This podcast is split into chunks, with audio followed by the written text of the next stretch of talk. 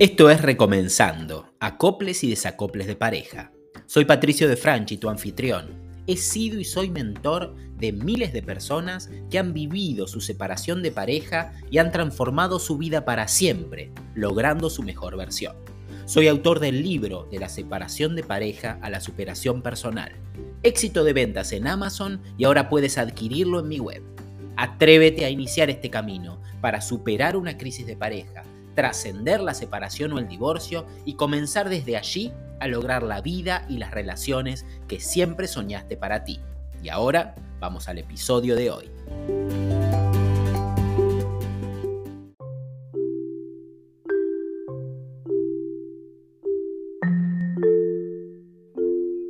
Accede al link que se encuentra en los comentarios debajo y descarga mi último libro electrónico Tres errores imperdonables que todos cometemos luego de la ruptura y que no te llevan ni a recuperar a tu ex ni a sentirte mejor. Espero que encuentres allí contenido potenciador para tu vida y que te permita descubrir todas las herramientas que vamos compartiendo en este podcast y en mi canal de YouTube para llevar tu vida al siguiente nivel.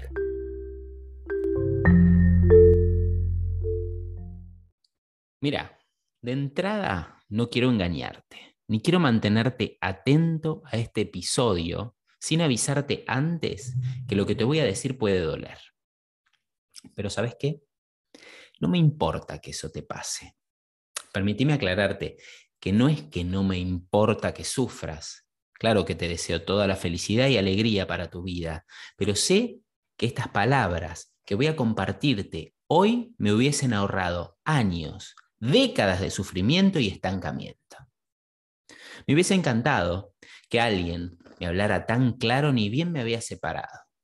O incluso mucho antes, cuando no era capaz de descubrir la felicidad en mi vida, en mis elecciones, en mi matrimonio, en mi profesión, en mis vínculos. Yo crecí y nací en una familia acomodada económicamente, es decir, en una familia donde nunca nos faltó nada, nada material sobre todo, todo lo contrario siempre tuvimos mucho más de lo que necesitábamos. Y de alguna manera, el concepto que se encontraba inmerso en esa realidad material radicaba en crear una zona de confort desde lo material. Como niños, tanto a mí como a mis hermanos, eh, no nos costó nunca obtener nada. Teníamos lo que quisiéramos con solo pedirlo. Viajes, vestimenta, zapatillas, tecnología, etcétera, etcétera, etcétera. Sin embargo, y en mi caso hablo por mí, había una sensación de fondo que puedo jurar que sentía. Y hoy le recuerdo vivamente de que algo no andaba bien. Eran placeres que recuerdo se agotaban muy rápido. Tener esto, tener aquello otro. Era casi como una cacería. Pero cuando se acababa la magia de la sorpresa, es como que se percibía o se sentía un extraño vacío. Y esta realidad ficticia se extendía a la escuela también desde mi mente, pero desde otra óptica. ¿Cómo es eso? Estarás preguntándote. No podía entender que había gente que no me eligiera. Así como te lo digo. Eh, no podía entender que había grupos que se cerraban y no admitían mi compañía. No podía entender que me costaba hablar con chicas del otro sexo sin, sin tartamudear o soplando las palabras. No podía admitir que en un partido de fútbol no me eligieran para integrar un determinado equipo que yo quisiera integrar. Es como que todo se complicaba bastante, bastante, bastante. Y a que no sabes qué, también sufría una sensación de vacío un vacío distinto, pero a la vez parecido al que sufría en mi casa con esa abundancia de bienes materiales.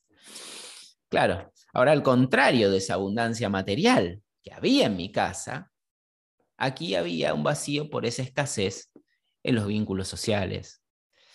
Qué paradoja, ¿no? Al parecer es una paradoja. Aparentemente luce como tal, pero la verdad que no lo es. Pero voy a acercarte aún más a la historia mía, personal, más actual, digamos. Esto lo cuento en mi libro muy bien y con lujos de detalle, pero yo nunca amé trabajar como abogado. Nunca. siempre tuve otras inquietudes y lo que es más, siempre supe por dónde pasaban las cosas que me gustaban y que podrían llegar a hacerme feliz. Aún así, y siguiendo el mandato familiar de que una profesión noble como la abogacía podría garantizarme una vida acomodada económicamente, tanto a mí como a mis futuras hijas, familia, etc., estudié y ejercí religiosamente y hasta los 40 años la abogacía. Claro, la abogacía me dio mucho económicamente, sobre todo durante la época de mi matrimonio, pero revivía en mi casa la misma sensación que tenía cuando niño. El placer de un viaje, ahora en familia, duraba lo que duraba el viaje o menos. El placer de un auto duraba lo que duraba el olor a nuevo en su interior.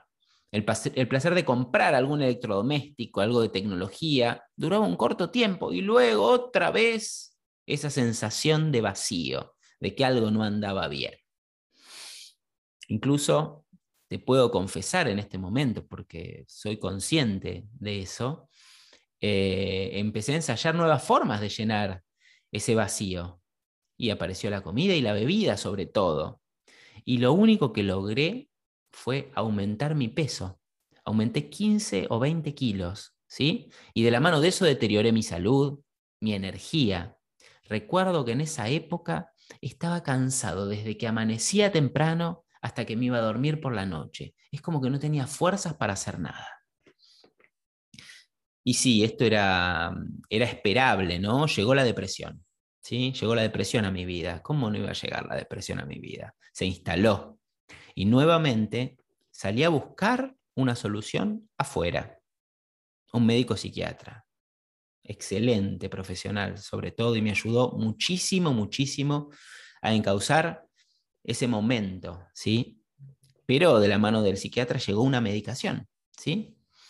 Y una medicación a la que estuve atado durante muchos años.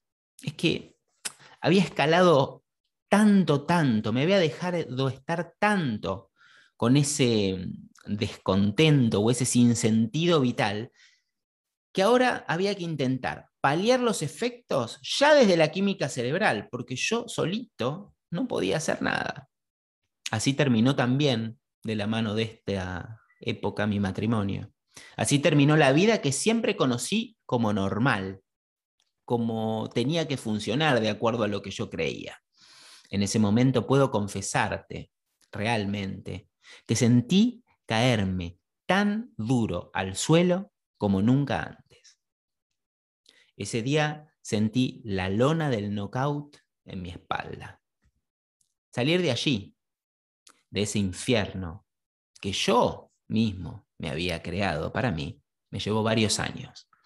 Fue un proceso de reeducación personal muy, pero muy profundo, de descubrir patrones y cambiarlos por nuevos. Y gran parte de los caminos que fui tomando y de cómo los fui tomando, te lo cuento en estos podcasts y te lo cuento en mi canal de YouTube y te lo cuento también en mi libro y lo repito una y otra vez porque quiero compartirlo con vos y quiero que puedas tomar alguno de esos caminos.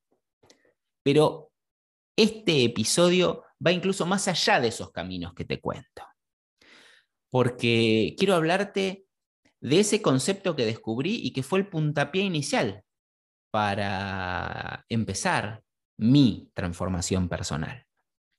Quiero hablarte de ese hilo conductor que se repetía en mi historia cuando era pequeño y que seguía manifestándose en mi adultez cuando persistía esta sensación de vacío, esta sensación de sinsentido. Y ese hilo conductor no es nada más ni nada menos que la confianza. Déjame explicarte un poquito a qué me refiero. Al no tener confianza en mi capacidad de enfrentar las dificultades que se me presentaban, claro, decidía, porque es lo que había conocido desde niño, resguardarme en el placer de los bienes materiales, en enojarme con quienes no me elegían y sufrir por la falta de elección de otros hacia mí, en optar o en tomar decisiones, como fue con mi carrera de abogado en su momento, que me imponían desde afuera, en vez de preguntarme hacia adentro qué es lo que yo quería para mí, qué tipo de experiencias quería vivir, qué tipo de caminos quería, quería tomar. Y sí, faltaba confianza, faltaba confianza en mí mismo. Y acaba la trampa.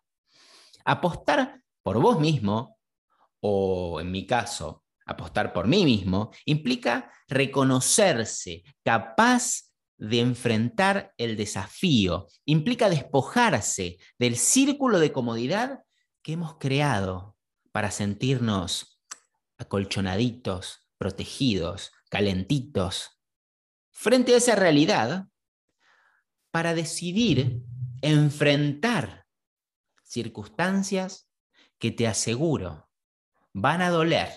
Y van a doler tanto, tanto como te está doliendo hoy encontrarte en ese lugar. ¿Sí? Van a doler. Pero te aseguro también que si las enfrentás, si te despojás de ese campo de seguridad y de protección, y decidís enfrentarlas, vas a crecer. Dicen que el universo es fiel, ¿no? Obvio que es fiel. Estoy convencido profundamente que es fiel. El universo siempre va a traerte las mejores experiencias posibles para que puedas enfrentarte con quien verdaderamente eres y en consecuencia puedas crecer y progresar. Pero tú puedes resistirte a esa movida del universo. Obvio, es muy fácil resistirse. La clave para evitar resistirse está en no esconderse de esas experiencias, por más dolorosas que sean. Está en no refugiarse de una realidad que nos disgusta tomando placeres inmediatos. Está en no quejarse y enojarse, en no juzgar. Está incluso en empezar a descubrirse a uno mismo para empezar a tomar las propias decisiones y no tomar las decisiones que me impone mi entorno. Te pido que hoy, luego de escuchar este episodio, vayas hasta el espejo más cercano que tengas. Te pongas de frente, mirándote bien a los ojos y pienses a qué experiencias te estás resistiendo y cómo estás llevando a cabo esa resistencia, con qué acto concreto percibís que te estás resistiendo. En ese momento vas a tomar conciencia de algo. Y en definitiva ese algo es, vas a tomar conciencia de por qué no estás creciendo. Vas a tomar conciencia de por qué estás sufriendo desde hace tantos años sin que esa realidad cambie para ti.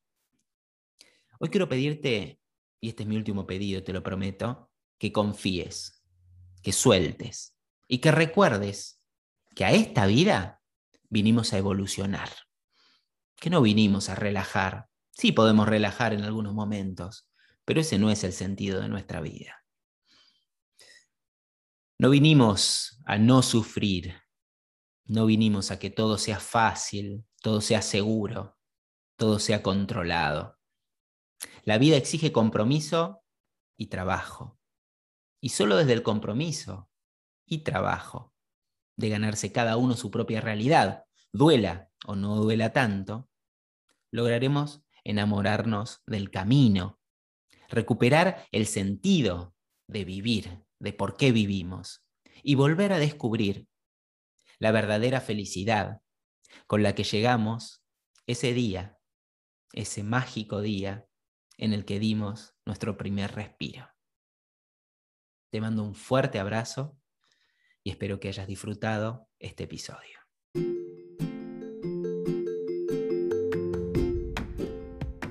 Gracias por estar allí. Espero que hayas encontrado riqueza y aprendizaje en este contenido especialmente pensado para ti. No olvides suscribirte para enterarte cada vez que salga un nuevo episodio. Sigue trabajando en ti e incorporando contenido potenciador.